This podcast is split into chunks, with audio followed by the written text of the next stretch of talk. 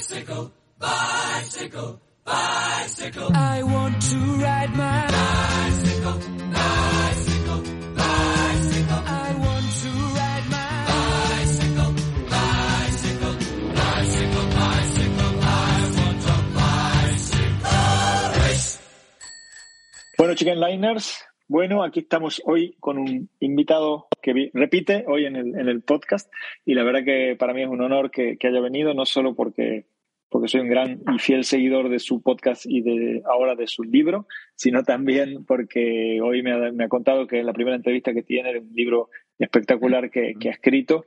El libro ha salido en junio, si no me equivoco, y ha sido mi lectura preferida del verano. La he leído más de una vez y he subrayado el libro muchas veces porque, porque me, me parece muy interesante y creo que lo voy a tener en mi mesa de noche para, para consultarlo de vez en cuando. El, el invitado, que ya algunos lo conocen, es Manu Solá Arjona, del podcast Ciclismo Evolutivo. Gracias, Manu, por venir. Hola Mariano, pues es un placer volver a estar por aquí.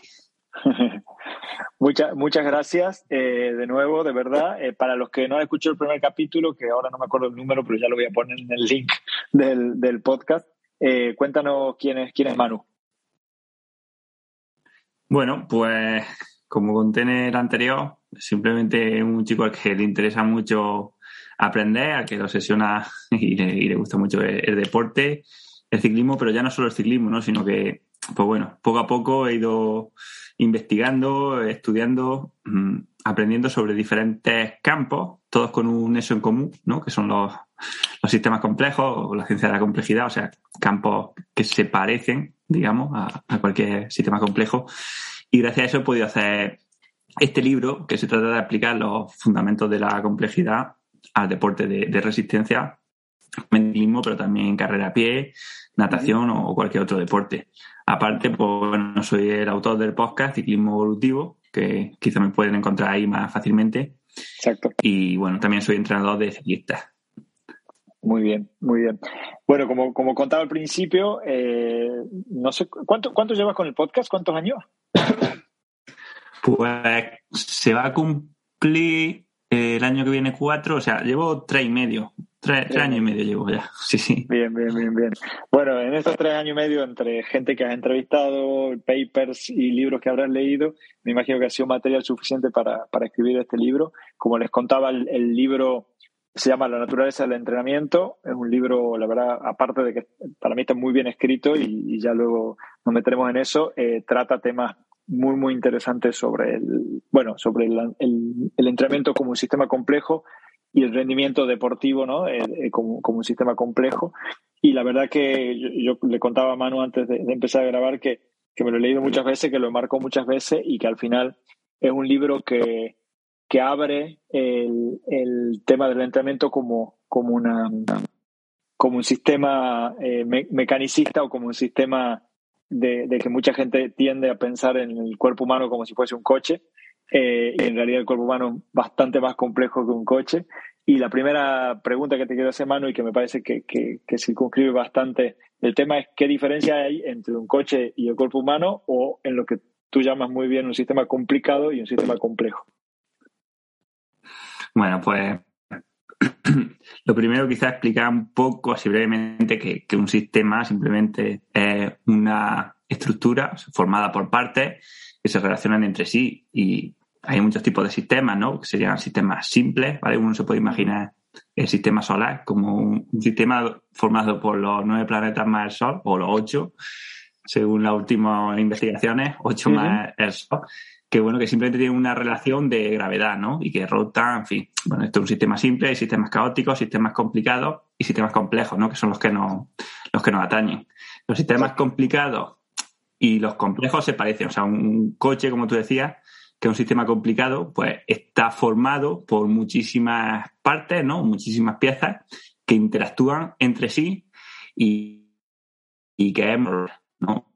Un sistema complicado, o sea, un sistema complejo también está formado por muchísimas partes, tantas o más, o a veces incluso menos, pero bueno, no, no importa el número de partes, sino que importa es la forma en la que interactúan entre sí, ¿vale? Lo que cambia o lo que diferencia un coche de un organismo, ¿no? O a un sistema complicado de un sistema complejo, es la forma en la que se interrelacionan las partes entre sí, ¿vale? Hay que entender que complejo viene de, de la palabra latina plexus, que significa entrelazado, trenzado, ¿vale? Como una trenza. O sea, y hace referencia a que los a que, las partes pues se interrelacionan entre todas ellas a diferentes niveles, ¿no? Como una especie de, tela o una especie de, red donde todo está conectado con todo. Eh, hay tres propiedades principales que diferencian un sistema complejo de uno complicado y que lo hacen algo especial y algo que, nos encanta, ¿no? Una es que un sistema eh, complejo está formado por multitud de interrelaciones, como decía mm. antes, que interaccionan a diferentes escalas y lo que llamamos causalidad circular.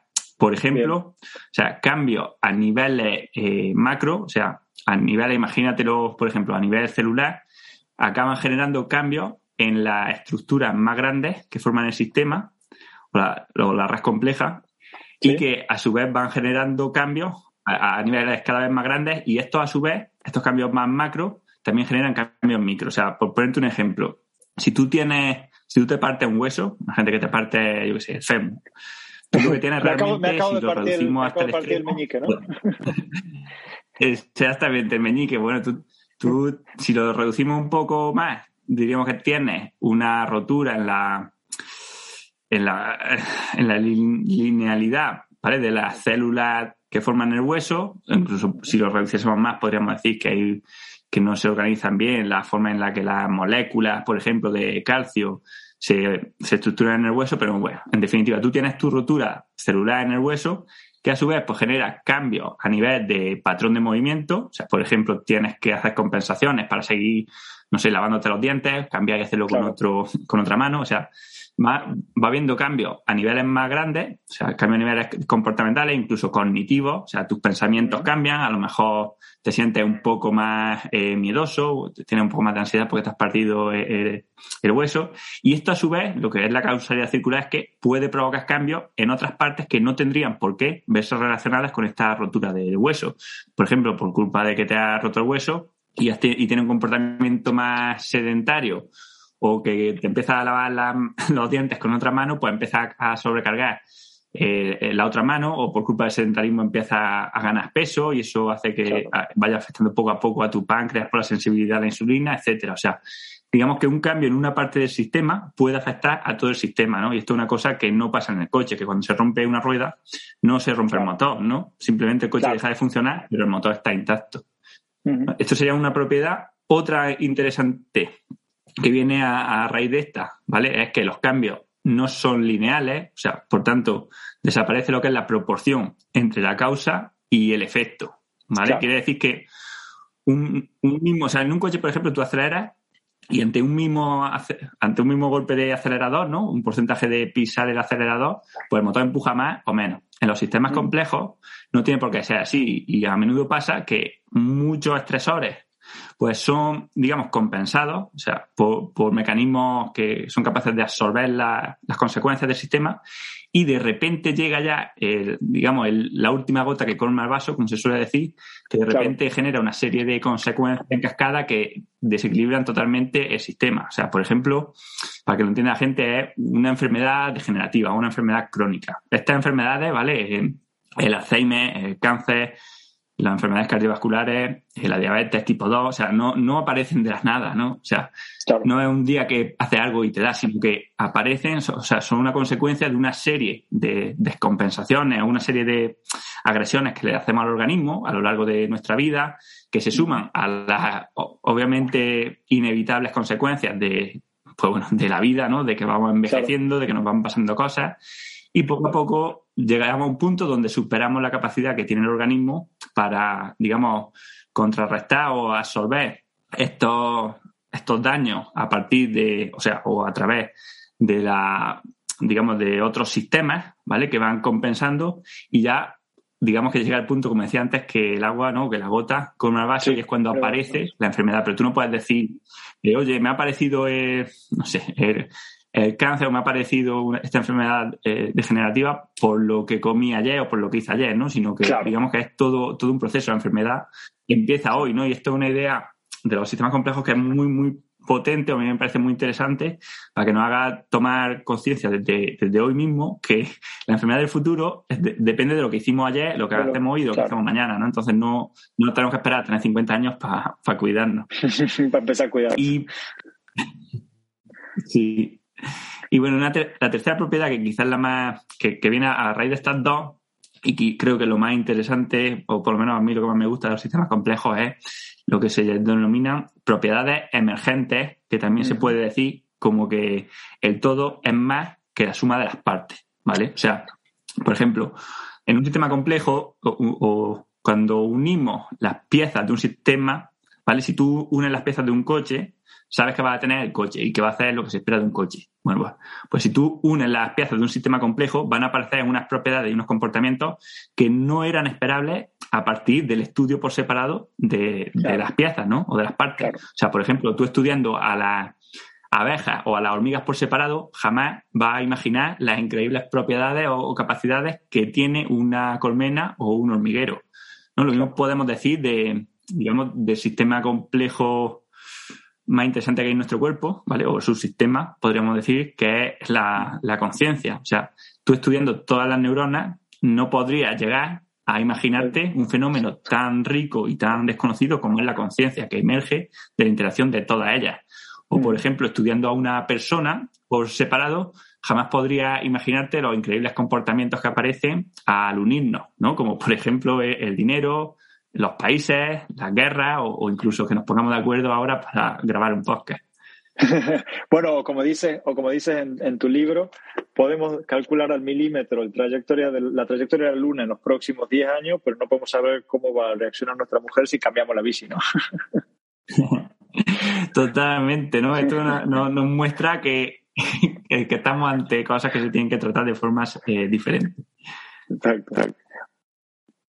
La, parte de la emergencia también, también habla de, la imprevisibilidad, ¿no?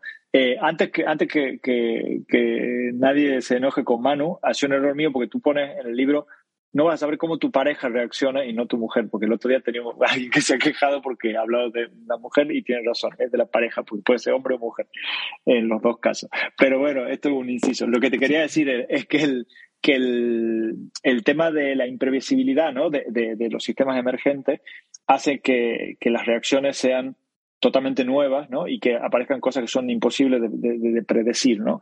Y, sin embargo, de alguna manera lo que, lo que busca una persona, en, el caso del entrenamiento, cuando vaya cuando, cuando empieza un entrenamiento es, lo contrario, ¿no? Es la, previsibilidad, es decir, bueno, si hago esto va a pasar tal cosa, ¿no? ¿Cómo, cómo explicamos un poco eso?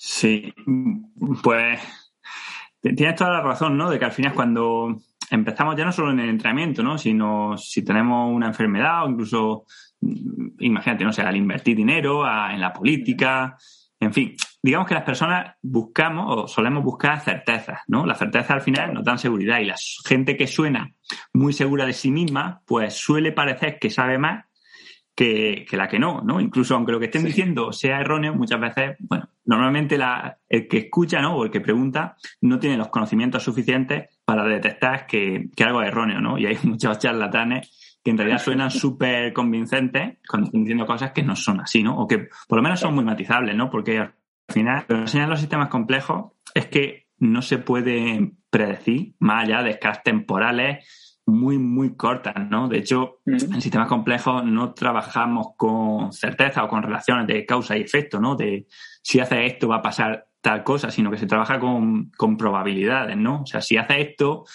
basándonos en lo que ha pasado hasta ahora o en las leyes que sabemos, ¿no? Pues puede pasar esto en tanto porcentaje, ¿no? O en si repetimos el modelo 100 veces, como la meteorología hace, ¿no? Si repetimos 100 veces el modelo, en 80 80 de ellas nos dice que va a llover, ¿no? Pues bueno, la probabilidad de lluvia es un 80%. Entonces, incluso en la meteorología, que bueno, que está súper, digamos, se saben las relaciones que hay entre las distintas variables, ¿no? De presión, de temperatura, de humedad, etcétera, es muy difícil predecir más allá de 24 o 48 horas, ¿no? Entonces, como digo en el libro, si, si en la meteorología se ve eh, o se ve muy difícil predecir el tiempo más allá de un horizonte temporal corto, pues imagínate en personas, cuando estamos trabajando con, con personas que tienen emociones, que tienen miedos, que tienen deseos, que tienen envidia, ¿no? O sea, digamos que sería imposible, o sea, para predecir lo que va a pasar, deberías conocer ya no solamente la posición y el estado de cada una de las moléculas del universo eh, ahora y cómo se van a comportar, o sea, cómo van a interaccionar entre sí, si van a pensar cada una de, las cada momento. O sea, es algo totalmente, desde el punto de vista práctico, totalmente imposible, ¿no? O sea, cuando hablan de, determinismo sí o determinismo no, o sea, de si se puede predecir el futuro, si conocías la posición de cada molécula del universo en la actualidad, o sea, eh, en realidad lo que no, o sea, la, parte práctica es que es imposible, ¿no? Entonces, cuando alguien nos da certeza, ¿no? En cuanto al entrenamiento, en cuanto a la salud, en cuanto a cualquier cosa, o sea, las certezas suelen, de, suelen, suelen decirnos también que la persona seguramente no entiende muy bien lo que, lo que es un sistema complejo y la cantidad de interrelaciones y de efectos secundarios que pueden surgir de cualquier, de cualquier intervención, ¿no? Que muchas veces pues actuamos con la mejor de las intenciones queriendo arreglar un problema y como no entendemos cómo funciona el sistema, acabamos generando cuatro problemas diferentes, ¿no? Que esto es muy, muy típico y yo creo que es la, raíz de, la mayoría de problemas que tenemos actualmente, ¿no? Que son, digamos, eh, los efectos secundarios de soluciones que intentamos poner en el pasado a problemas que tuvimos.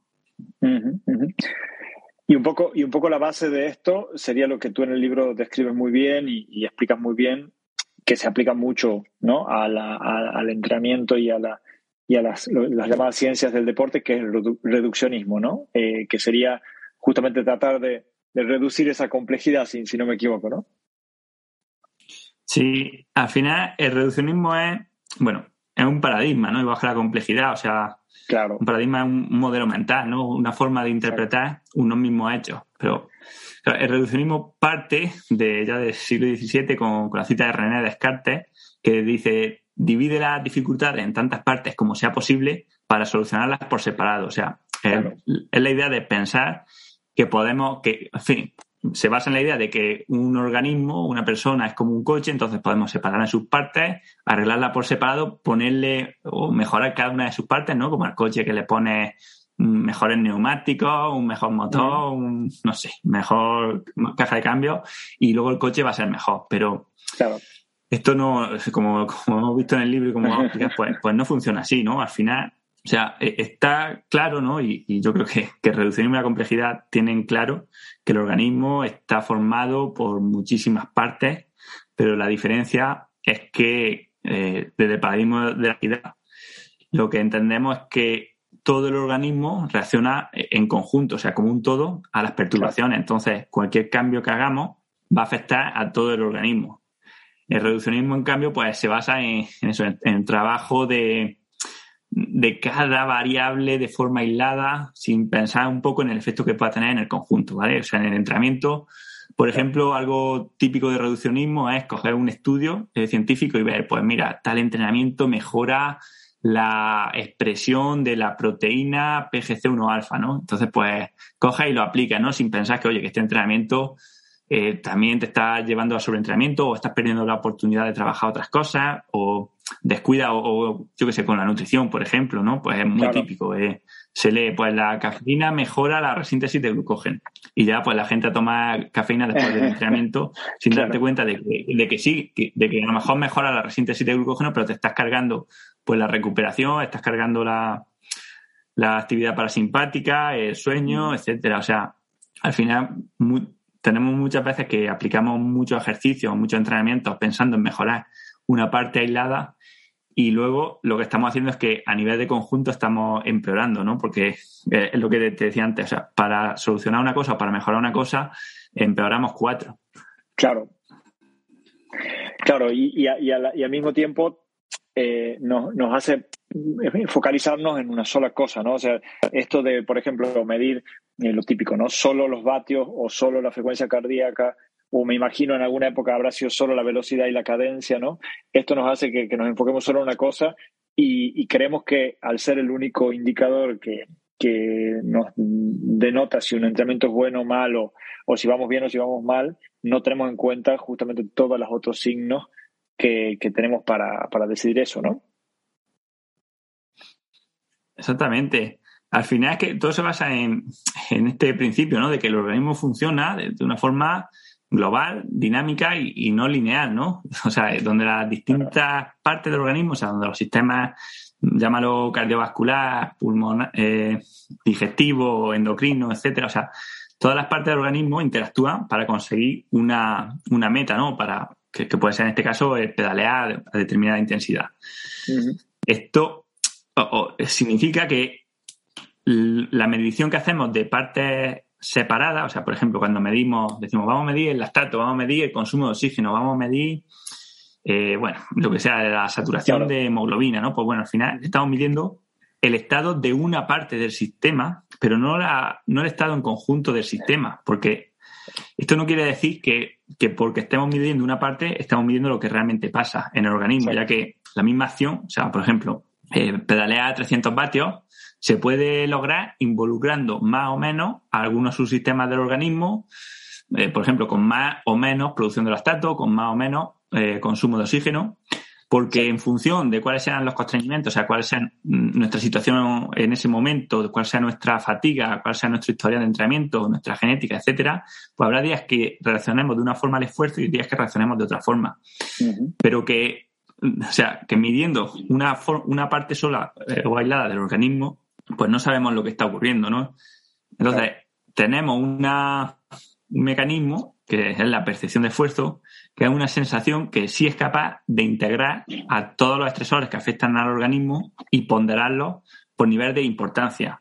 Y esto además lo compara con las capacidades que tiene esa persona de hacer frente al estímulo, o sea, al estresor. O sea, claro. por ejemplo, si, si tú estás muy agotado, ¿vale? Si tú estás un día muy agotado mentalmente, después de mucho trabajo, después de dormir poco, etcétera, y sabemos que la fatiga mental disminuye el rendimiento, y te pongo a entrenar y te calculo tu intensidad a partir del lactato, ¿vale? O el esfuerzo que estás realizando a partir del lactato, ahí no voy a ser capaz de discriminar o de saber realmente el grado de estrés que tu cuerpo está, eh, digamos, experimentando, porque solo estoy midiendo una parte de la respuesta al estrés, que sería el lactato, pero no estoy midiendo la fatiga mental. Sin embargo, la percepción de esfuerzo sí que va a ser capaz de discriminar, o sea, de integrar en, la, en el esfuerzo, en la medición, tanto el estrés físico, que es el que mide el lactato, como el estrés que tienes más mental o más cognitivo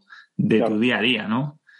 Entonces, hay que saber que, que la RP no solamente es el mecanismo que nos permite conocer el estado global del organismo o de estrés global en el organismo, sino que además la fatiga en última instancia ocurre porque no somos capaces de resistir el esfuerzo, ¿no? O la percepción de esfuerzo. Y no por un daño fisiológico real. O sea, uno no deja de pedalear o llega al agotamiento porque llega a un valor X de lactato o de pulso o de potencia, sino simplemente llega al agotamiento porque es incapaz de seguir soportando el esfuerzo. Entonces, tanto por lo primero, o sea, como porque es un marcador de estado global del sistema, segundo, porque es lo que marca en última instancia el rendimiento. Al final la RP es un marcador, pues, mucho más válido y mucho más integrador que mediciones aisladas, ¿no? Como, pues como te digo, como pulsaciones, lactato, eh, consumo de oxígeno, etcétera. Eh, y, luego ya incluso si me va a los vatios, pues más, más motivo aún, ¿no? Porque al final los vatios eh, son una medida de, del resultado que está obteniendo el organismo con un trabajo interno determinado, pero no la, medida del trabajo realizado, ¿no? O sea, haciendo el simi, pues podríamos decir que los vatios son como el resultado que saca un estudiante en un examen, ¿vale? La nota final. Pero esta nota no tiene por qué estar en concordancia con el esfuerzo que ha realizado estudiando, que sería la percepción de esfuerzo, ¿no? Entonces, al final son cosas que, son diferentes, ¿vale? Por un lado tenemos la percepción de esfuerzo para medir el, estímulo, el estrés que estamos aplicando al, al deportista, al organismo, y la potencia sirve para saber pues la respuesta que genera ¿no? este, esta carga interna. Claro, digamos que, que, los vatios serían un output, ¿no? O sea, es como un resultado de, de algo que se hace internamente y, lo, que, lo que mm, intentamos saber ¿no? con las otras mediciones del organismo, como la frecuencia cardíaca, el consumo de oxígeno, el nivel de lactato, es qué está, qué está pasando dentro de ese organismo para poder producir ese resultado. Pero lo que dices tú, y que yo estoy muy, muy, muy de acuerdo, es que al final cuando tratamos de reducir eh, esas mediciones como si fuese el tablero de, un coche, ¿no? Donde vas viendo los relojitos y sabes cómo está el coche, mejor que cualquiera de estos relojitos es la percepción de esfuerzo, que es muchísimo más compleja y muchísimo y que, tiene en cuenta muchísimas más cosas que solo tres o cuatro relojitos, ¿no? Exactamente, al final la percepción de esfuerzo es capaz de integrar todo, desde el dolor de muelas que tengas, eh, que te has peleado con tu pareja, en fin, todo, ¿no? En fin, en el libro profundizamos mucho más en ella, ¿no? Porque también se ve afectada, ¿no? Por nuestros por nuestras motivaciones, por nuestros objetivos, por lo que está ocurriendo en el momento, pero vamos, eh, sin duda un mecanismo que, que aunque tenemos de serie, yo creo que es gran desconocido todavía y, y bueno, es quizás donde, donde evolucionará más la ciencia del entrenamiento en los próximos años, yo creo que será mm. en, en, comprender e integrar la precisión de esfuerzo en, en el plan de entrenamiento. Sí, sí, a mí, a mí me, me, parece, desde que escucho, desde que te escucho a ti y, hay algunas otras cosas que voy leyendo, el concepto de percepción de esfuerzo siempre tiene por contra, digamos, que, que, que es una percepción y, y, y, siempre la gente tiene como cierta, cierta necesidad de, medidas objetivas, ¿no? Como son, como puede ser la frecuencia cardíaca o como puede ser el consumo de oxígeno, pero al final, como tú dices, ¿no? O sea, es verdad que pueden ser más objetivas porque un pulsómetro es un pulsómetro y no, y no, no piensa ni siente, pero, eh, pero son muy reduccionistas y, y, muy, y muy acotadas a una sola cosa y probablemente se estén perdiendo un montón de otra información. En cambio, la percepción de esfuerzo tiene un punto más subjetivo, en donde al final es una percepción tuya y por ahí no es tan exacta, digamos, ¿no? Porque, porque no es algo, no es un instrumento midiendo una sola cosa, pero eso no significa que porque no sea tan, tan objetiva y tan exacta, no sea eh, eh, mejor y más integrativa que las demás, ¿no? Exactamente, pero es que eso yo creo que es una cosa que me, sí que creo que tenemos que cambiar, ¿no? Un, También un paradigma, si lo queremos llamar así, ¿no? Y es esta sensación de que tenemos que buscar lo que se puede medir o lo exacto. O sea, es que la vida no se puede medir, las cosas importantes no son exactas y no por eso son peores. O sea, que yo escuche, por ejemplo, tu podcast, no se puede cuantificar de ninguna forma, ¿no? O sea, tu podcast no se reduce a cuánta gente te escucha, ¿no? Sino que podríamos hablar de qué efecto tiene la gente que te escucha o, no sé, lo que hago en mi día a día, mis aficiones, lo que como, eh, dónde vivo, son decisiones que no se basan en datos exactos y, no son peores por eso, ¿no? O sea, al final nuestra vida se basa en, en heurística y, y muchas veces en, cosas que no son cuantificables, pero que no por ello dejan de ser mm, menos ricas, sino muchas veces al contrario. O sea, son percepciones que emergen de la interacción de muchísimas señales que nos llegan de pensamientos, olores, recuerdos, conductas, sensaciones, eh, mm. miles. Estamos, estamos continuamente expuestos a, miles de, de datos realmente no, porque todo lo que vemos, oímos, tocamos, al final son datos para nuestro cerebro y las percepciones que surgen de eso son pues procesamientos de avanzados de, alto nivel que realiza el cerebro y que nos permiten pues movernos, ¿no? Saber lo que queremos, lo que nos gusta, lo que nos disgusta, lo que nos atrae, lo que no nos atrae.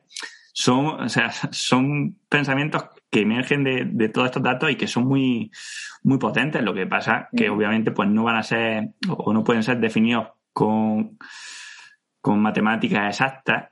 Exacto, con un número. Por eso son peores. No, no, no, no, te salen en el Garmin, ¿no? Y entonces por ahí, como no salen en el Garmin, la, gente tiende a subestimarlo, pero a veces el solo hecho de que un día te has levantado cruzado o has dormido mal o como tú dices, ¿no? Te has peleado con tu novia o, o, en, o en, el grupo va, va alguien con el que no te llevas bien o, o, no va alguien con el que te llevas muy bien, que hace, que hace que tu salida sea totalmente diferente y, eso no sale, no sale en el Garmin, pero tiene mucha más influencia que tu HRV, ¿cómo es? HRV o, la frecuencia cardíaca o, otros datos que, se pueden medir, ¿no?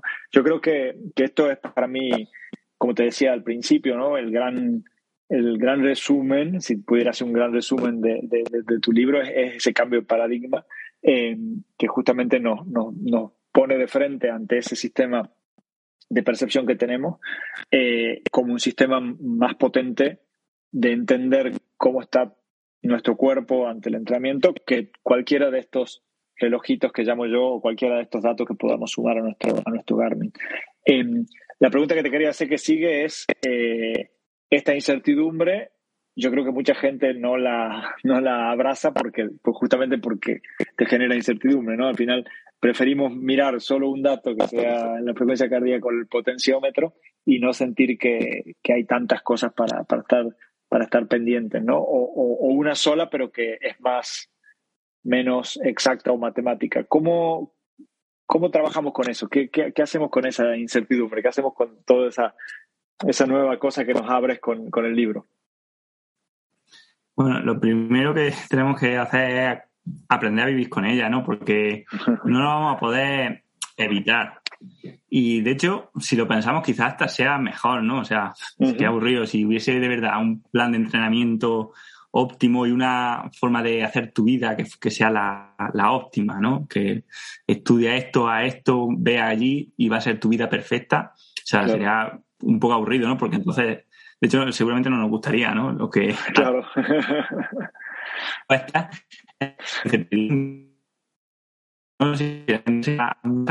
que son recompensas variables. A veces aciertas y a veces te equivocas, ¿no? Entonces, tenemos que empezar, pues, a, a, entender esta, incertidumbre, ¿no? y, bueno, a bailar con ella, ¿no? Como digo en, el último capítulo, ¿no? A, digamos, a hacer compensaciones en función de, lo que va ocurriendo y sabiendo que lo que necesitas tú es diferente a lo que puede necesitar otra persona y lo que necesita hoy es diferente a lo que necesitas mañana, ¿no? Eh, claro. Dentro de esto, obviamente, no quiero decir que no sepamos nada, o sea, porque tampoco lo entienda como, eh, no importa cómo entrenes porque no se sabe nada. O sea, obviamente que tenemos cosas que sabemos. La primera y la principal, o sea, lo más importante no es la investigación científica que tenemos hasta ahora, sino digamos que el paradigma, vamos a llamarlo así, evolutivo, ¿no? O sea, hay una cuestión, ¿no? Que, que, hay gente que hasta le duele reconocerlo, creo que, y es que, que la naturaleza o sea, el mundo, porque yo con naturaleza me refiero pues al mundo, al universo, llamarlo lo que quiera, ¿vale? Pero digamos que los sistemas complejos funcionan perfectamente, aunque no los podamos explicar y aunque no los podamos controlar, ¿no? O sea, claro. en, un ecosistema, pues si no intervenimos, todo tiene su función, ¿vale? O sea, todo está hecho de la forma eh, que ha evolucionado para que digamos, siga en movimiento, ¿no? O sea, no hay ninguna especie que sea perfecta o óptima, pero todas son lo suficientemente adaptadas para que el ecosistema tenga, tenga un sentido, ¿no? Y lo mismo pasa con, con nosotros, o sea, cuando lo llevamos al campo de entrenamiento, de la salud, o sea, si nos damos cuenta, o sea, cualquier eh, avance en el campo de la salud viene ahora ya de, de copiar a la naturaleza, de copiar lo que hemos hecho hasta ahora, lo que nuestros genes esperan, y no de contradecirlo, ¿no? O sea, si tú estudias eh, cuál es la dieta que ahora se recomienda, el tipo de ejercicio que se recomienda, los tratamientos que se recomiendan para la salud mental o para la miopía, o sea, todo se basa en hacer lo que ya hacía nuestro tatara, tatara, tatarabuelo, o sea, un cazador recolector. Claro. Eh, entonces, claro, al final, no, no, es porque esto sea perfecto o porque haya sido suerte, ¿no? Sino simplemente porque evolucionamos para estar para vivir en esas condiciones y aún nuestros genes no han cambiado. Entonces, eso, o sea, por ejemplo, eh, algunos ayunos o hacer mucha actividad física, actividad física de baja intensidad, también algunos sprint, o sea, el estilo de vida de cazador-recolector no es que sea el mejor del, de, yo que sé, del planeta o que sea el más cómodo, es simplemente el que estamos adaptados y por tanto el que necesitamos y ya está, o sea, es el mejor para nosotros. Igual que para un león es diferente, o sea, pero si si yo, mira, si tú me dices a mí que si sería capaz de entrenar a un león, ¿vale? Yo te digo que sí. O sea, simplemente con copiar lo que hace un león, un león salvaje con copiarle la comida, el ejercicio, las relaciones sociales, eh, el ambiente, con copiarle eso lo, entreno y lo pongo hecho un león sano y en forma y adaptado al medio, ¿no? Pues lo mismo con, con la persona. Entonces, ese es principalmente uno de los motivos que tenemos para tener cierta seguridad en cómo intervenir en sistemas complejos, o sea, saber que el sistema complejo tiende a su atractor. El atractor del ser humano, por ejemplo, en términos de salud es la evolución, luego hay otros otros atractores en otros sistemas, pero bueno, en eso no voy a, no voy a entrar. Y pues, en segundo lugar, pues lo que ya sabemos de que hemos aprendido pues con la ciencia y con investigaciones tanto teóricas, las menos, como empíricas, las más. O sea, empírica me refiero a lo que hemos visto que funciona a los mejores deportistas del mundo, ¿vale? O sea, técnicas de, entrenamiento que se repiten y que perduran en el tiempo, pues seguramente porque las personas que las hacían eh, han tenido éxito y las que cambiaron pues no tuvieron éxito y volvieron a estas, ¿no? O sea, hay muchas técnicas o cosas en el entrenamiento que se han mantenido de, de, de, década a década y que aunque no hayan sido muchas veces explicadas o estudiadas por los, por los científicos, esto no quiere decir que no sean útiles y que, y que la mayoría de grandes campeones en, los deportes lo suelen hacer, ¿no? Entonces, estos, digamos, estos conocimientos también aprendidos, pues son otra capa que nos enseña qué cosas tenemos que hacer.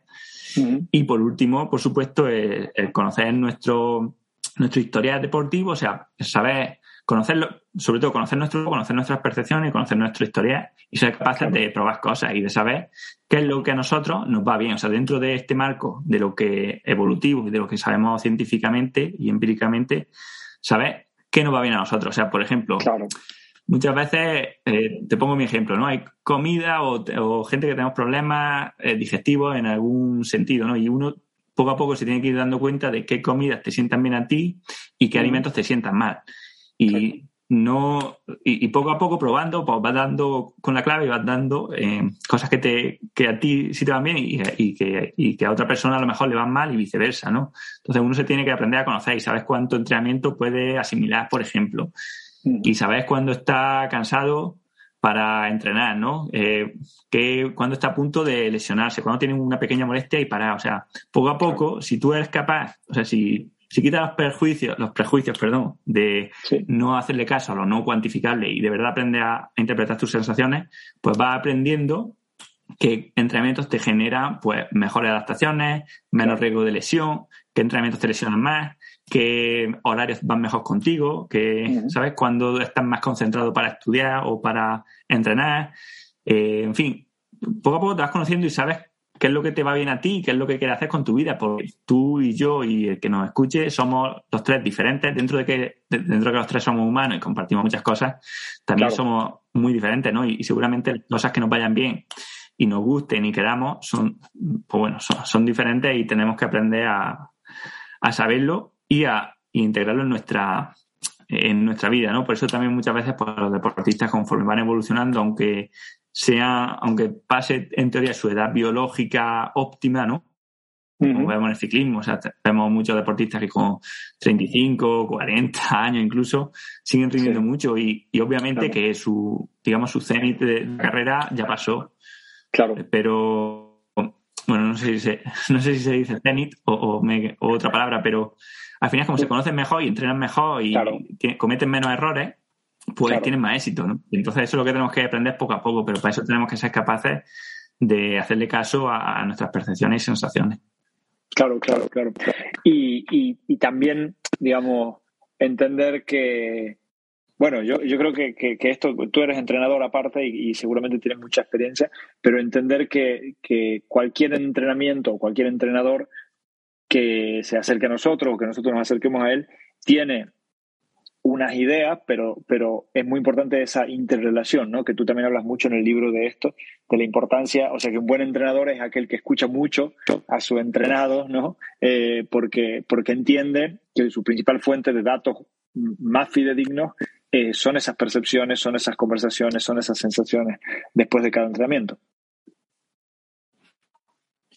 Exactamente, al final lo que decimos es que el entrenamiento tiene que ser un proceso bidireccional, donde el deportista tiene algo que el entrenador necesita que, y que solamente el deportista puede saber, que son las, percepciones y las sensaciones. O sea, por muy, por muy buen entrenador, por muchos datos que controle, nunca vas a saber qué está pasando dentro del, cuerpo del deportista si no te lo dice él, ¿no? Si no te, te habla de sus percepciones, sensaciones, de qué le gusta, qué le motiva, qué le eh, en qué confía, ¿no? Al final todo esto influye muchísimo en el entrenamiento. Y al revés, obviamente, o sea, un deportista solo, sin la guía del entrenador, pues seguramente va a cometer muchos errores, se va a perder, va a dejar que sus emociones guíen el proceso de entrenamiento en vez de muchas veces lo que él o, lo que él le diría a otra persona, ¿vale? Porque se suele dar esta paradoja, ¿no? De que somos muy buenos eh, solucionando los problemas de otras personas, ¿no? No los nuestros. Porque normalmente en los nuestros, no, claro, normalmente las emociones nos ciegan a nosotros, ¿no? Y aunque uno sepa la solución al problema, a tu problema, si fuese a otra persona, cuando te pasa a ti, eh, las emociones te ciegan y empiezas a pensar diferente, ¿no? Porque al final las emociones guían el, el pensamiento. Por eso hace falta que se puesto los dos, ¿no? Una, una sinergia al final. Si estamos hablando de que el organismo funciona de forma eh, sinérgica, pues cuantas más partes tengamos, o sea, si tenemos al deportista y el entrenador, van a ser capaces de conseguir cosas más importantes que uno, que uno solo o que los dos por separado, ¿no? Entonces, en este aspecto lo veo, lo veo interesante incluso podríamos añadir aquí, pues siempre que se pueda, pues los compañeros de entrenamiento, uh director deportivo, ¿no? Del equipo. Claro. Incluso, pues si se puede, pues psicólogos, entrenadores, eh, nutricionistas, en fin, todo lo que sea un grupo de profesionales que entiendan la complejidad, que sepan un poco de todo y además sean especialistas en su campo, pues va a sumar. Claro, claro. Y, en el caso de, digamos, de, deportistas más, más amateurs, que, digamos, yo entiendo que, la mayoría de la audiencia eh, lo son, aunque hay algunos, algunos pro que, también nos escuchan, pero, digamos, yo, yo siempre que leía el, libro también y, desde que escucho tu podcast, siempre me queda como una, como la duda de decir, vale, si yo me autoentreno, ¿no? Que es el caso de mucha gente que, que como amateurs eh, nos gusta hacer, tenemos amor por este, por este deporte, pero por ahí no, no, tenemos o el tiempo, el dinero, o las ganas de contratar un, entrenador, pero, pero sí que lo queremos tomar en serio el entrenamiento. Y siempre me, me queda la duda del riesgo de ser autocomplaciente, digamos, ¿no? Cuando llevamos el entrenamiento a, a, a medirlo con la percepción del esfuerzo y al final, no sé, estamos haciendo una serie y como no, como la vamos haciendo la serie, entre comillas, por percepción del esfuerzo, nos echamos a vago, digamos, ¿no? por decirlo de una manera. ¿Cuál sería un poco tu antídoto para este tipo de situación? Pues esta también es una buena pregunta y, y, es bastante compleja porque dentro de la gente, o sea, que yo entiendo, ¿vale? Que que somos amateurs y, no queremos entrenador y no hace falta que lo tengamos realmente. O sea, yo no, soy un entrenador que os va a decir que tengáis entrenador porque mucha gente puede estar incluso mejor sin, él, ¿no? Pero no creo que todo el mundo que no tiene entrenador eh, tenga el mismo problema. O sea, yo veo mucha gente que, el problema casi es el inverso. O sea, que, son demasiado exigentes consigo mismos, ¿sabes? Y si le pones una seria percepción de esfuerzo, además que a mí me ha pasado, ¿eh? O sea, si le pones una percepción de esfuerzo de 7, la van a hacer a un 9. Sea, te van a decir que es un 7, pero van a hacer un 9 o a un 10, ¿no? hay mucha gente que no sabe ir suave, que no sabe aflojar. Entonces, claro, eh, cada tipo de persona va a necesitar una intervención diferente, ¿no? Porque muchos lo que necesitan es que les calme y otros a lo mejor que le, que le aprietes, ¿no? Pero bueno, al final esto de la autocomplacencia, cuando no tiene entrenador, no, solamente por la percepción, porque también te puede pasar por los vatios, o sea, pues marcarse objetivos de vatios más bajos de lo que se marcarían, ¿no? Entonces, yo lo que sí le diría a esta persona es que tiene que ser, obviamente, pues, realista con su, con su percepción, porque al final lo hace por él, ¿no? O sea, no lo hace. Yo creo que uno no entrena para rendirle cuenta a nadie y obviamente sabemos que, que es duro, o sea, cuando tú quieres apretar, o cuando empiezas a exprimirte al límite, cuando tú quieres una percepción de esfuerzo de un 9, de un 10, o sea, cuando vas al máximo en, una, en una serie, en una carrera, pues obviamente llegamos a un estado metastable, ¿no? tanto físico como eh, psicológico, donde se alternan pues el deseo de querer hacer la serie con el deseo de, de parar, ¿no? Y, y, tenemos momentos cuando estamos pasándolo mal que nos vienen a la cabeza, pues, excusas, eh, posibles no sé, pensamientos de déjalo, de para allá, de mm, hoy no es el día, mañana, ¿no? O sea, de, estos pensamientos que, que, hacen, que son un mecanismo de defensa que hacen que el cuerpo, pues, eh, intente aflojar ejercicio. Claro. Entonces, bueno, uno tiene que ser consciente de, de que esto va, va a aparecer y que si lo que queremos es mejorar, pues tenemos que buscar la forma de ser capaces de, de soportarlo, de sobrellevarlo mejor. Una, o sea, se puede hacer por lo, por lo duro, o sea, en plan, simplemente, ¿no? Intentando soportar mejor el dolor, soportando mejor el esfuerzo, ¿no? Lo que llamamos la, la mentalidad de ser una persona que es capaz de soportar mucho más esfuerzo antes de rendirse y que es una capacidad que se puede entrenar, ¿vale? Se puede entrenar. Y eso es importante saberlo también, que, que se puede entrenar. Pero aparte, pues podemos hacerlo fácil, fácil implementando entrenamientos que nos hagan estar más motivados y que por tanto, pues digamos que Mm. nos permitan soportar el dolor sin, sin tanto esfuerzo. O sea, por ejemplo, eh, no sé, si vas a hacer series, las puedes intentar hacer con amigos o las puedes hacer con. Strava, ¿vale? E intentar hacerlo centrándote en quitarle el con a un compañero, a un rival o a quien sea, ¿no? Pues obviamente va a ser más fácil que hagas una serie fuerte si vas motivado pensando en quitarle el récord de un puerto a alguien o en superar tu marca personal que si lo haces sin nada, ¿no? Si lo, si lo haces sin, sin un objetivo. Y aquí Claro. también, quizás es una de las, de las ventajas que tiene tener entrenador, muchas veces más que el entrenamiento es esto, ¿no? Es, es la motivación de tener un plan de entrenamiento donde las cosas están pautadas, ¿no? Y donde sabes que estás mejorando, que estás trabajando por un fin, por una meta, y al final pues hace que, que aumente mucho la motivación por el entrenamiento y más si se tienen vatios que al final pues te permite ver un poco pues cómo es tu rendimiento de hoy respecto Claro, al de ayer, claro. que estás moviendo o no moviendo los, los vatios que esperabas y, y también te da un extra de, de motivación que quizás es importante a la hora de, de- de querer entrenar cuando uno se autoentrena especialmente. Claro, claro, claro. Está bueno, está bueno, está bueno porque de alguna manera eh, eh, esta idea de encontrar lo que te motiva para de esa manera mejorar también es una, es una conversación que tienes que tener contigo mismo y, y volvemos a, a- a los sistemas complejos y a, y a los sistemas emergentes, ¿no? Es decir, esa conversación te va, te va a obligar a tener, digamos, cierta introspección, ¿no? De hablar contigo mismo y preguntarte eso y, y solo en esa pregunta pueden aparecer cosas que, ni- que no las tenías en cuenta, digamos, ¿no? Porque muchas veces hacemos los entrenamientos eh, un poco a- automáticamente, pero el solo hecho de tener que preguntarnos cuál nos motiva más nos puede hacer mejorar eh, eh, esos sistemas y disfrutar mucho más del entrenamiento y encima mejorar eh, el, el rendimiento. Sí, eh, eh, hay una cosa, ¿no? Que, que al final que yo creo que resume esto muy bien, ¿no? Y es el, contexto. O sea, tenemos que saber que nosotros, mm, bueno, digamos que no evolucionamos para hacer deporte, que es una, una frase que me gusta mucho de Lieberman, no evolucionamos para hacer deporte, sino que tuvimos que hacer deporte, o sea, ejercicio, para evolucionar. Quiere decir que no tenemos mecanismos, eh, digamos, o, o no, no directamente que nos recompensen por movernos. De hecho, en un, en un, en un mundo paleolítico, ¿no? En un mundo ancestral, la idea es que ahorrase toda la energía posible. Por eso eh, Claro. tenemos mecanismos, eh, por ejemplo, dopaminérgicos que nos recompensan cuando comemos alimentos muy dulces o muy grasientos, con muchas calorías.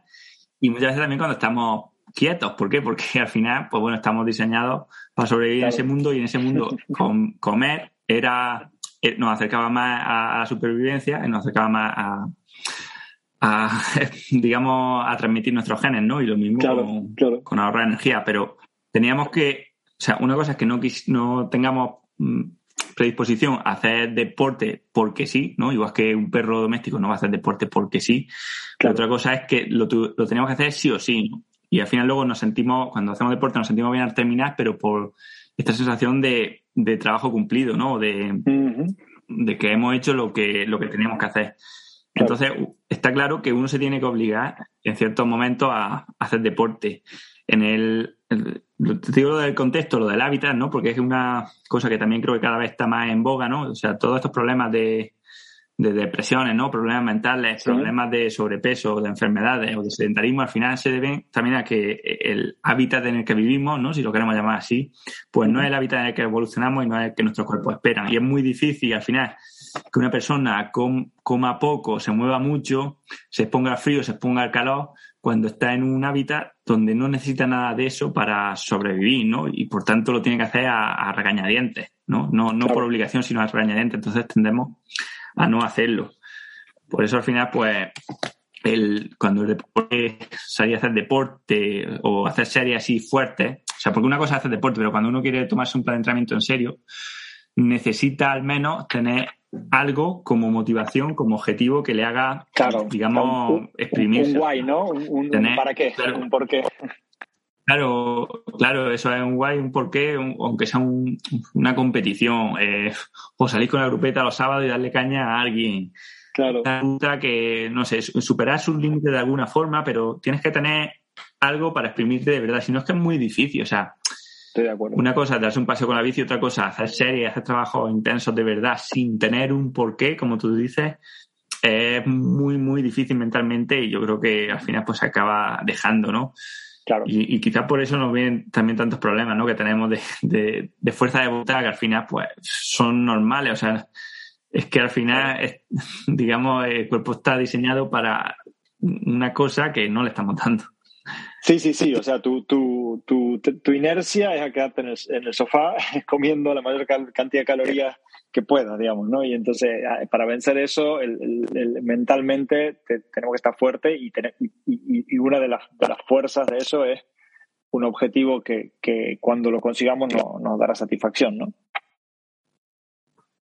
Exactamente, exactamente. Intentar modificar nuestro hábitat dentro de lo posible para hacer que tengamos el incentivo por movernos. A lo mejor no vamos a tener, o sea, no, ya no necesitamos movernos para ir a por la comida, ¿no? Claro. Aunque, bueno, podríamos hacer cambios, ¿no? También de ir no ahí andando al supermercado, pero bueno, por lo menos cambiar nuestro hábitat para tener un incentivo, una necesidad de movernos por algo, ¿vale? Porque ese por algo es lo que va a hacer que de verdad nos movamos. Si no tenemos un por algo, al final vamos a tender tarde o temprano a, a quedarnos en el sofá. A claudicar, sí, sí, sí. Este, una cosa que, que nombras en tu libro, que, que, no quiero que entremos porque, porque la verdad que es un, está muy, pormenor, muy pormenorizada y, y también me parece que, que, vale la pena leerla, son muy interesantes, son algunas heurísticas, ¿no? Pero, pero sí me gustaría que por lo menos expliquemos el concepto de, heurística, que, que, lo has nombrado en algún momento, eh, y por qué eh, eh, una de las formas de bailar con esta incertidumbre o con esta complejidad serían esas heurísticas.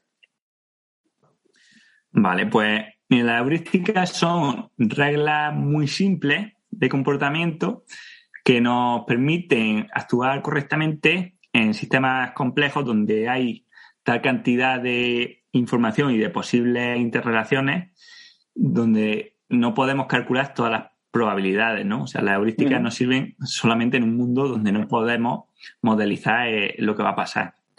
Y sí que se ha visto, ¿no? Pues hay investigadores como Figuerense, que son los que, uno de los que han trabajado más en esto de la heurística, que estas reglas simples son, digamos, comportamientos que tenemos de serie, muchas veces que tenemos a nivel genético eh, los humanos, otras veces que aprendemos, y que, digamos, pueden superar eh, y son mejores que el pensamiento computacional, o sea, calcular, digamos, posibles escenarios, cuando el futuro no repite el pasado. O sea, cuando hay incertidumbre, ¿vale? ¿Cómo lo sabes? Porque está claro que cuando estamos tratando de posibilidades mm, meteorológicas, por ejemplo, o sea, cuando todo lo que va a pasar ya pasó y tenemos millones de datos, de modelos de qué ocurrió cuando determinadas condiciones se dieron, pues eh, por ejemplo, una inteligencia artificial, ¿vale? Un pensamiento informático es superior. Pero cuando nos atendemos a cosas como qué va a pasar con la red, con la o eh, cómo invertir nuestros activos de mucha, de mucha incertidumbre, eh, a qué pareja elegir, ¿vale? Cosas así. Claro. tendemos a, actuar por, por heurística, ¿vale? Que, por estas reglas, que al final son comportamientos que se centran en lo más importante, o sea, descartan, la heurística descarta información y van a lo más importante que, claro. a la información más importante y hacen que, que podamos, eh, digamos, tomar decisiones un poco mejores cuando no tenemos certidumbre.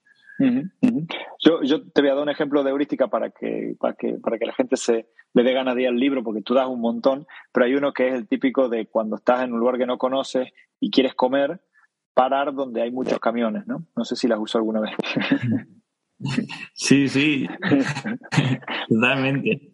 Es un buen ejemplo porque al final es lo que tú dices, ¿no? O sea, eh, estás en un lugar que no conoces, no tienes información eh, el pasado no te sirve, no te sirve de ejemplo para, para, tomar la decisión y es una decisión importante, ¿no? Y al final dice, bueno, si hay muchos camiones, los camioneros eligen bien, pues voy donde haya muchos camiones. Y al final son, son como shortcuts, ¿no? Son como, como accesos rápidos eh, que nos ayudan a tomar decisiones y hay algunos que nombran en el libro que de nuevo lo voy a dejar ahí para que, para que se interesen en, leerlo, que, que, explican comportamientos que los tenemos en toda la vida, pero que nos sirven mucho y, y los ejemplos que das me parecen buenísimos eh, para, para, para, tomar decisiones en el entrenamiento, ¿no? Pero al final son como estos, estas, estas decisiones que parecen intuitivas, pero que en realidad, como tú dices, tienen un fundamento. Sí, sí, totalmente. Que alguien a lo mejor muy, eh, pues, con mentalidad muy ingeniería diría, esto no puede ser porque no se basa en ningún razonamiento, digamos, eh, matemático, ¿no? Pero tienen, tienen lógicas ahí. Al final, pues, tiene su, como diría Taleb, ¿no? Estas heurísticas son también así, como porque la gente que la ha utilizado pues ha tenido éxito, ¿no? Y se han ido, han ido perdurando, o la gente que la, que la ha utilizado pues ha seguido transmitiendo sus genes, mientras que quienes no la han sabido utilizar pues desaparecieron, ¿no? De, de la cadena genética. Exacto, exacto. Está bueno, está bueno. Bueno, a mí, em, la verdad que el libro, el libro Manu, para, para ir terminando, aparte de, de hablar mucho de, y muy bien de entrenamiento, de sistemas complejos, de heurísticas, eh, bueno, de, bueno, de otros temas más, más complejos, digamos, pero sobre todo centrado en esto de la naturaleza del entrenamiento. A mí, aparte, el libro me parece que, que entre los autores que, que cita y, y, y, lo, y cómo lo encaras a cada tema, me parece que deja muchos muchas lecciones que no solo sirven para, para el entrenamiento, sino para, para decisiones de la vida, ¿no? Y me, y me quedo con, te quiero, te quiero leer una frase que ha sido de las que más me ha, me ha, me ha gustado y más me ha impactado, que, tiene como tres subrayadas diferentes para acordármela, eh, y, que me cuentes un poco, eh, bueno, que me amplíes esto ya que te tengo, tengo el lujo de tenerte aquí. Te la leo. Eh, lo realmente importante, lo que se disfruta, no es el destino, sino el camino. Es el proceso por el que ponemos nuestras máximas capacidades en la arena para tratar de conseguir este objetivo. La felicidad solo se encuentra cuando no se busca. ¿Qué me dice de esa frase? Cuéntame un poco más, que la verdad que a mí me ha encantado y me la quiero, me la quiero pegar aquí en, mi escritorio. Bueno, pues me, alegro mucho que, diga eso y bueno, al final eh, es último, el último capítulo, ¿no? Y sentía que tenía que dar alguna, alguna ayuda para navegar esta complejidad también a nivel psicológico, ¿no? Y esta frase, pues, es algo que yo creo que muchos intuyen, ¿no? O, intuimos o hemos experimentado, ¿no? De que cuando lo piensas, cuando recuerdas, eh, miras hacia atrás y recuerdas los mejores momentos de tu vida, o dices, ¿cuándo era más feliz? Eh, piensa en cuando estabas persiguiendo el objetivo, cuando te estabas esforzando al 100%, por algo y no en el momento en el que lo conseguiste, eh, porque al final cuando consigues algo, pues bueno, tienes un momento que sí, de, de gran, digamos, de gran alegría, ¿no? De, de mucha secreción de dopamina, ¿no? Y de sensación de, de, que has cumplido.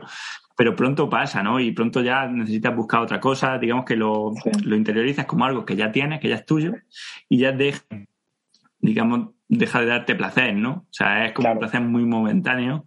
Digamos que nuestro nivel de felicidad tiene un pico ahí cuando lo conseguimos y después incluso tiene un valle que vemos en muchas personas, ¿no? Digamos, lo que se llama la depresión post-éxito, depresión post-parto, en fin, la depresión después de un subido, pues viene un, bajadón. Exacto, un bajón. Sí, sí, sí. Así que esto es lo que una, una cosa que, claro, es una cosa que es importante que es importante saber, ¿no? O sea, que al final, o que me, me parecía que era importante destacar, que normalmente estamos mejor cuando perseguimos algo y somos más felices cuando lo perseguimos al máximo. O sea, hay una cosa que me he dado cuenta y, y yo creo que quien lo escuche puede estar de acuerdo, ¿no? O sea, que cuando tú pones todo, o sea, todo lo que eres capaz, tanto física como mentalmente, cuando te esfuerzas al máximo por algo, tú disfrutas de ese camino. O sea, ya no importa por lo que sea. O sea, puede ser por algo muy mundano o por algo súper grande. O sea, puede ser por escribir un libro, por ser mejor entrenador, por un examen, o por conquistar a una persona, o por mil cosas, ¿no? O por conseguir el dinero para ese coche, o por tu hijo. Pero cuando tú te esfuerzas al máximo por algo, al final hace que ese algo sea lo más importante y que merezca la pena. O sea, no importa por lo que sea en realidad. O sea, yo me he dado cuenta que al final uno se puede sentir súper motivado por cosas muy, muy distintas en su vida y que al final todas te hacen sentirte igual si tú te esfuerzas al máximo. Ahora, cuando vas, cuando no te esfuerzas de verdad, o sea, cuando vas medio gas, cuando estás a mitad y mitad es cuando empiezas a pasarlo mal, cuando lo típico de que nos desmotivamos, de que pensamos que no nos gusta lo que hacemos, en fin, muchas veces es porque no nos estamos esforzando al 100% realmente, no tenemos un objetivo que quizá nos llama con, con esa potencia, ¿no? Con esa fuerza, con, ese, no sé cómo decirte, ¿sabes? Pero esa sensación de que hay algo que, queremos a toda costa, que, queremos hacerlo lo mejor posible y que hace que, disfrutemos incluso haciéndolo, ¿no? Y yo me di cuenta fue eso, que, incluso escribiendo el libro o estudiando cosas que, en teoría nunca hubiera pensado que iba a disfrutar y, luego te das cuenta de que la has disfrutado y, más cuenta te das cuando termina y ya lo has... Y, mira hacia atrás y dices, en verdad que... Esto estuvo bien. Qué buenos días estos en los que me esforzaba. Claro, claro. Sí, sí, sí, estoy de acuerdo. Hace poco eh, eh, un capítulo eh, que, con un poco un resumen de, del libro Flow de Mihaly, apellido impronunciable. Eh, y, y, habla un poco de eso, ¿no? De, esa, de eso que él llama experiencias óptimas, que es cuando estamos en ese, en ese punto de esforzándonos por algo eh, en una zona de flow, ¿no? Que le llaman en este momento que estás como concentrado en algo que, que lo quieres mucho conseguir y, mientras lo estás haciendo, no, no, no es que lo estás disfrutando en el sentido hedonista del placer. Estás currándotelo y estás sufriendo muchas veces, pero el, pero el disfrute viene cuando, cuando los, lo consigues y, incluso él dice más cuando recuerdas lo, lo que has sufrido eh, para conseguirlo. ¿no? A mí me, me, gustó mucho ese libro eh, y creo que la frase esta que, que que he elegido yo como, como la que más me, me, ha llegado de todo el libro, a pesar de que hay un montón de cosas, eh, va un poco a ese punto, ¿no? Sí, sí, totalmente. Yo también había leído Flow y, y al final es un poco eso, es justamente lo que, lo que dice Mijay, ¿no? Lo de poner, o como dice Taleb, ¿no? Poner el alma en, lo que hace. Claro. Al final está claro que, que es la única forma de, Totalmente. Totalmente, totalmente. Buenísimo, Manu. Bueno, eh, a mí no me queda más que recomendarle a todo el mundo que nos está escuchando que se compre el libro. Por Amazon está, eh, aparte el libro llega en un día, eh, es, bonito, es fácil de leer, que nadie se, se asuste, todo lo contrario de, de un libro cientificista o típico libro de entrenamiento que tiene mil, mm, eh, ¿cómo se llaman? Eh, abreviaciones y, signos que no sabes qué son. Es un libro que, que abarca todo y lo, explica muy bien. Y aparte de eso, creo, como te, como te decía, y por eso también quería terminar con esta, con esta parte final, que es un libro que abarca no solo temas de entrenamiento, sino que son reflexiones que creo que, que, impactan en, diferentes ámbitos de, de, la vida. Así que, bueno, no sé si quieres contarnos algo más o si, o si quieres contarnos algo más del libro o, de lo que te ha ido pasando luego de escribirlo. No, simplemente que espero que les le guste, que sepan que, bueno, que si, si lo leen y quieren aportar el libro, yo creo que es un libro que no está, o, que no quiero que sea un libro terminado en el sentido de que me gustaría que poco a poco, pues toda esta idea de la ciencia de la complejidad que aplicamos al entrenamiento, e incluso más campos, pues que se vayan desarrollando. O sea, yo incluso tengo ya ideas de, de completar un poco más el libro. No sé si en este libro o en otra cosa, pero sí que a, raíz del libro me ha permitido también hablar con más gente, eh, desarrollar algunas ideas más y, me gustaría que, bueno, que el que tenga algo que, aportar, pues que lo diga, porque creo que esto al final todavía está en pales, ¿no? Es una ciencia que acaba de nacer, como quien dice, y hay mucho, mucho que se puede aplicar a un montón de ámbitos. Entonces, creo que esto no, no, es un final, no es un libro que hay que leer como en plan la Biblia de, de la complejidad, ¿no? Donde ya leerte lo vas a ver, ni mucho menos, sino que es un ensayo que aspira a, a que sea un comienzo, pero, pero no un final. Buenísimo, buenísimo, buenísimo, Manu. Me alegro. Eh, te ofrezco mi, mi, mi aporte si, si, es posible, eh, porque bueno, la verdad que a mí, como te digo, entre lo que te vengo siguiendo y, el, y haber leído el libro en este verano, que, que me, me, ha servido mucho y, y, como te comentaba, incluso antes de empezar a grabar, creo que hay muchas, tenemos muchas eh, aficiones intelectuales cercanas, así que, que, te agradezco de verdad que lo hayas, que lo hayas escrito porque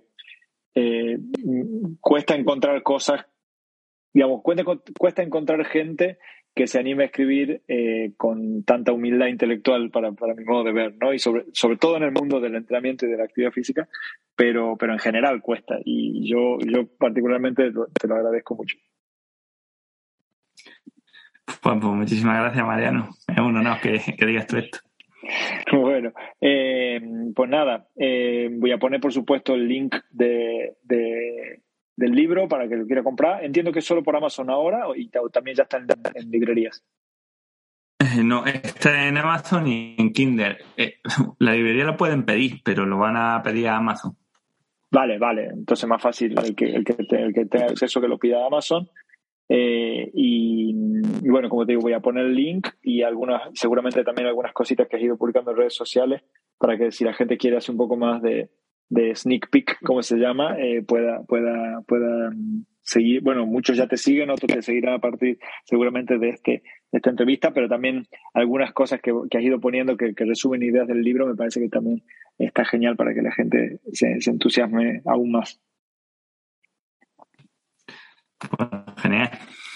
Buenísimo. Bueno, creo que, que hemos abarcado más o menos por donde queríamos llevar la entrevista, así que, así que lo dejamos aquí, lo dejamos con ganas de, que, de que se compren el libro y que se lo lean, que, esto es solo una parte y, cuando lean el libro seguramente van a tener muchas más eh, preguntas, muchas más ideas y, bueno, y como ya saben, Manu está abierto a escucharlo, así que ahí en, en sus redes sociales dispárenle con, con fuerza y con ganas. Buenísimo, Manu. Hey, muchas gracias como, como siempre. Un honor hablar de, de, de tu libro en el, en el, Chicken Line. Y, y bueno, y espero que, que, siga siendo un éxito el libro. Ya he visto que las calificaciones en Amazon están a tope y, y todas son muy buenas. Así que espero que siga así. Bueno, ojalá. Y nada, muchas gracias, Mariano, por, por, por invitarme y espero que no sea la última. No, no, no, no. Ya, ya vamos, vamos, a seguir encontrando excusas. Buenísimo, Manu. Muchas gracias, un abrazo grande y nada, seguimos en contacto. Venga, lo mismo digo. Chao, chao. Bueno, Chicken Liners, eh, espero que hayan disfrutado el capítulo tanto como yo. La verdad que es un lujo hablar con Manu. Eh, ha sido un lujo leer el libro, de verdad que se lo recomiendo mucho, mucho, mucho, está muy, muy bueno.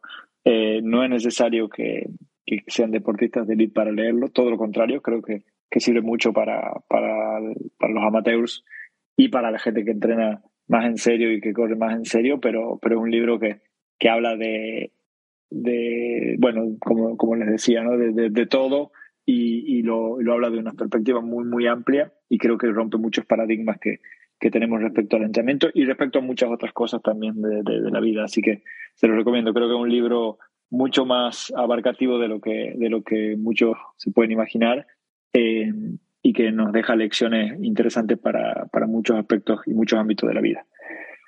Bueno, como siempre eh, que les pido, recomendar el podcast, ayudarnos con con publicaciones, con recomendaciones, con likes, con lo que quieran en redes sociales, eh, que nos sigan en, las diferentes plataformas de podcast, Apple Podcast, Google, Google Podcast, Spotify, Evox o la que sea, porque ya no sé cuántas hay ahí dando vuelta.